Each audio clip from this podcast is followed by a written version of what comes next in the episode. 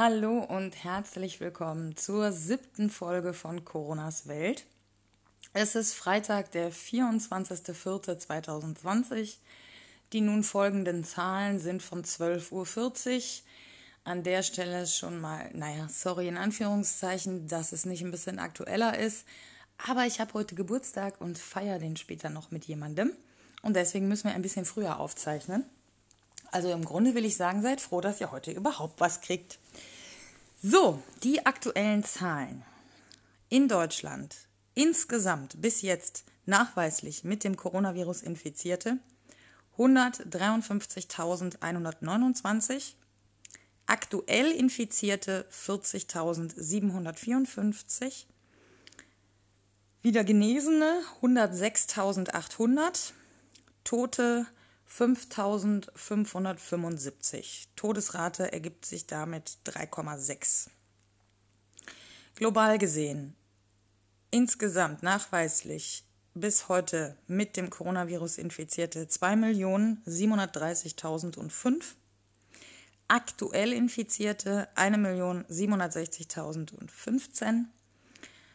Bereits wieder Genesene 778.706 und Tote 191.284. Das ergibt eine Todesrate von 7%. Ja, was ist passiert? Wieder eine Menge. Wieder eine Menge. Erstmal äh, hat Rezo sich zur, zu Wort gemeldet und unterstützt den bundesweiten Schulstreik, der sich gegen die Wiederöffnung der Schulen äh, richtet. Ganz ehrlich, wenn ihr zur Schule geht, dann riskiert ihr euch selbst mit dem Virus zu infizieren und andere, vor allem eben eure Lehrer, eure Familienmitglieder und Freunde vielleicht eventuell oder Mitbewohner oder sonst irgendwas. Lasst es, lasst es, geht nicht zur Schule, ernsthaft. Möglich, dass Nikotin gegen das neue Coronavirus schützt. Ja, was soll man davon halten, Leute? Da hat man uns erst über Jahrzehnte eingeredet, Rauchen ist cool und hip und überhaupt nicht gefährlich. Dann ist man umgeschwenkt und hat gesagt, Rauchen ist das Schlimmste, was man machen kann. Und jetzt stellt man fest, ah ja, vielleicht schützen aber gerade diese Nikotinstellen eben auf der Lunge, also die Stellen auf der Lunge, die, die durch das Nikotin irgendwie angegriffen oder belegt werden. So genau kenne ich mich da auch nicht mit aus. Die schützen eben scheinbar vor dem Angriff durch das Coronavirus. Ja, das ist jetzt natürlich, ähm, das ist jetzt natürlich schon ein bisschen witzig für all diejenigen, die in den letzten Jahren übelst angegangen worden sind, weil sie rauchen. Was soll ich jetzt? Ja, ich bin Kellnerin, ich rauche aus gesundheitlichen Gründen. Ich hätte sonst in 18 Jahren Dienstzeit keine Pause gehabt. Weil wenn man als Kellnerin in einer vollen Bar mit einer Zigarette im Mund Richtung Tür geht, dann hält der erste Gast dir die Tür auf, der zweite gibt dir Feuer und der dritte fragt, ob er dir ein Bier holen soll. Wenn du aber ohne Zigarette vor die Tür gehst, dann hast du, während du rausgehst, schon vier Bestellungen an der Backe und spätestens, wenn du sitzt, guckt dich jeder an, denkt sich, what? Was macht die faule Schlampe da? Soll mal arbeiten. Ja, also die Sucht ist immer noch so hoch anerkannt in der Gesellschaft, dass also keiner das in Frage stellt, wenn du als Kellnerin sagst, ich brauche jetzt mal eine Kippe. Ähm, Witzig in dem Zusammenhang noch, NRW ist ja von den drei Bundesländern, die am heftigsten betroffen sind, hat es die besten Zahlen, auch die niedrigste Todesrate tatsächlich, mit weitem Abstand sogar zu Baden-Württemberg und Bayern, wo die Luft besser ist. Also in Baden-Württemberg und Bayern würde ich mal jetzt so behaupten, haue ich jetzt einfach mal so raus, ohne das genau überprüft zu haben, ist, glaube ich, die Luft besser, weil da weniger Industrie und weniger Groß Großstädte sind als in NRW. Das ist ja ein absolutes Ballungsgebiet hier.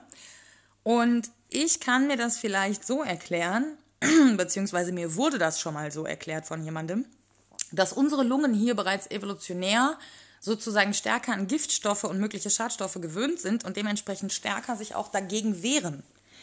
Interessante These, kann man jetzt erstmal nicht überprüfen, aber können wir mal im Hinterkopf behalten. Impfstoff wird getestet, jetzt in Deutschland oder auch in anderen Ländern. In Schland ist das die Firma BioNTech oder BioNTech, Tech, keine Ahnung, wie man es ausspricht. BioNTech schreibt man es auf jeden Fall.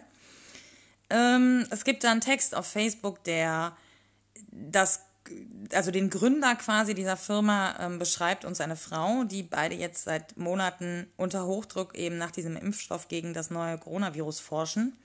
Sehr interessant. Ich beobachte sowieso gerade bei neuen Firmenkonzepten, dass man zunehmend versucht, Kooperation und Nachhaltigkeit sowie auch Solidarität irgendwie mit dem Kapitalismus vereinbar zu machen, was natürlich unheimlich schwer ist und nie ganz gelingt, aber es ist zumindest ein Trend, der in eine interessante Richtung weist. Und an der Stelle schiebe ich jetzt auch mal ganz schnell meine Empfehlung rein, nämlich die Masken von Finn Kliman. Könnt ihr alle mal googeln. Finn Kliman ist so ein bisschen so ein Allrounder, der macht ganz viele verschiedene Dinge. Ähm, und vor allen Dingen ist er aber auch sehr präsent in den Medien und teilt relativ viel von seinem Lebensstil, weswegen er für mich auch ziemlich authentisch ist. Das, was er sagt, das lebt er auch selber. Nicht zuletzt ist auch Olli Schulz mit ihm sehr gut befreundet. Ähm, Olli Schulz macht gemeinsam mit Jan Böhmermann den Podcast Fest und Flauschig. Die senden auch so viel, die erzählen so viel aus ihrem Privatleben. Das ist nicht, das kann nicht mehr gestellt sein. Und diese Quellen sind dann für mich eben auch seriös und ernst zu nehmen. Und Finn Kliman produziert jetzt ähm, Masken, Gesichtsmasken, Mund-Nase-Masken, sind nicht zertifiziert, aber sehr gut, wie ich gehört habe. Und äh, er verkauft die vor allen Dingen eben für einen Preis, wo er selber nicht mehr viel dran verdient, weil er sagt, an der Krise soll keiner Gewinn machen. Also guckt auf die Seite, ich verlinke die hier in der Beschreibung auf jeden Fall. Wenn ihr Masken kaufen wollt, dann macht es da. Schülerin klagt in Hessen und gewinnt vor dem Verwaltungsgerichtshof, glaube ich, äh, äh, in, in Kassel, hat sie erreicht, dass die vierte Klasse nicht zur Schule muss. Ähm, wie die Regelungen genau in, in, den jeweiligen Bundesländern sind, weiß ich nicht. Das war nur so eine Nachricht, die ich ganz witzig fand, weil es eben doch möglich ist, sich zu wehren. Und gerade hier bei uns, wir haben ein viel demokratischeres System als viele andere Länder. Nutzt das, Leute. Streikt und informiert euch, klagt, wenn ihr könnt. Ähm, organisiert euch, gleicht euch ab mit anderen. Ja, in Schweden gehen die Zahlen so krass hoch, dass jetzt auch dort immer weiter zu genau den Maßnahmen gegriffen wird, die wir hier bereits seit einigen Wochen umgesetzt hatten und die wir jetzt wieder lockern, dummerweise. Äh, das wird nicht gut ausgehen für die Schweden.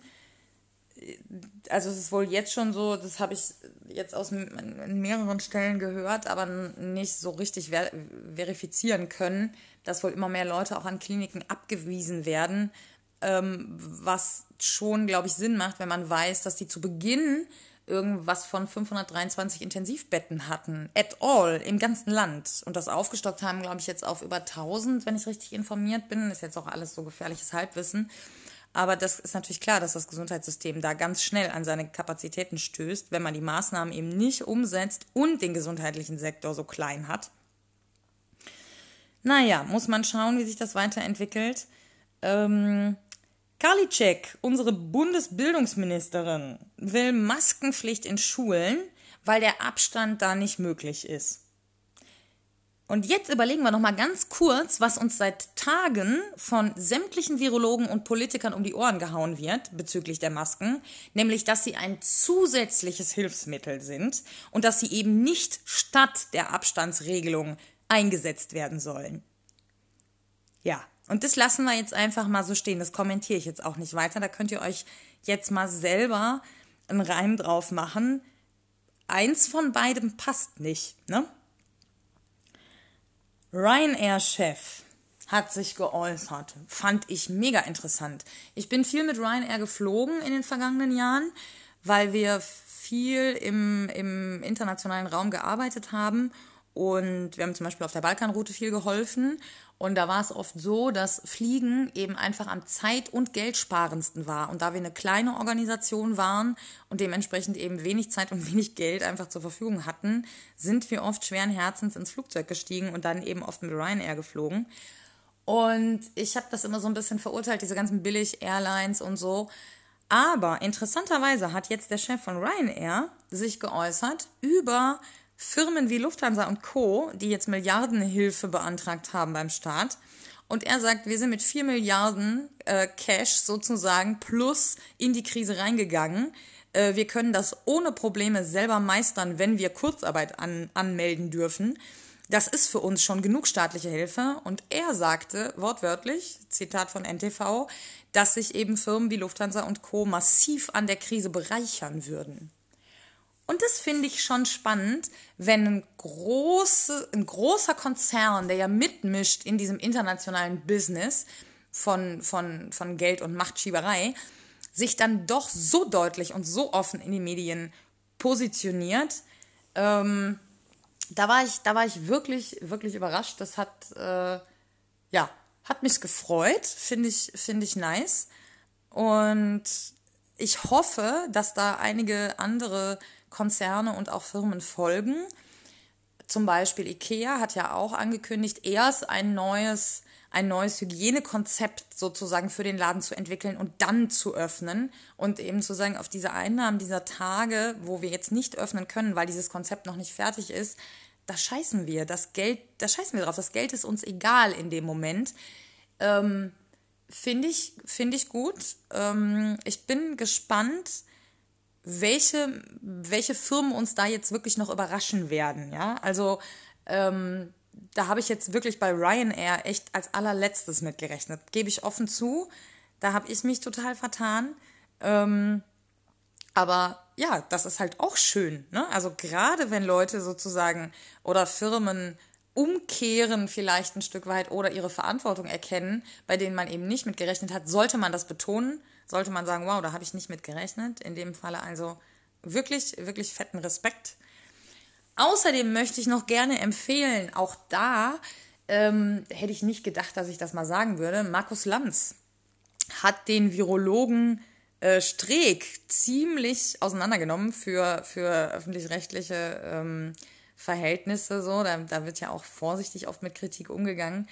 Ähm, da kommt ja leider nicht oft, also oft nicht genug, sagen wir es mal so.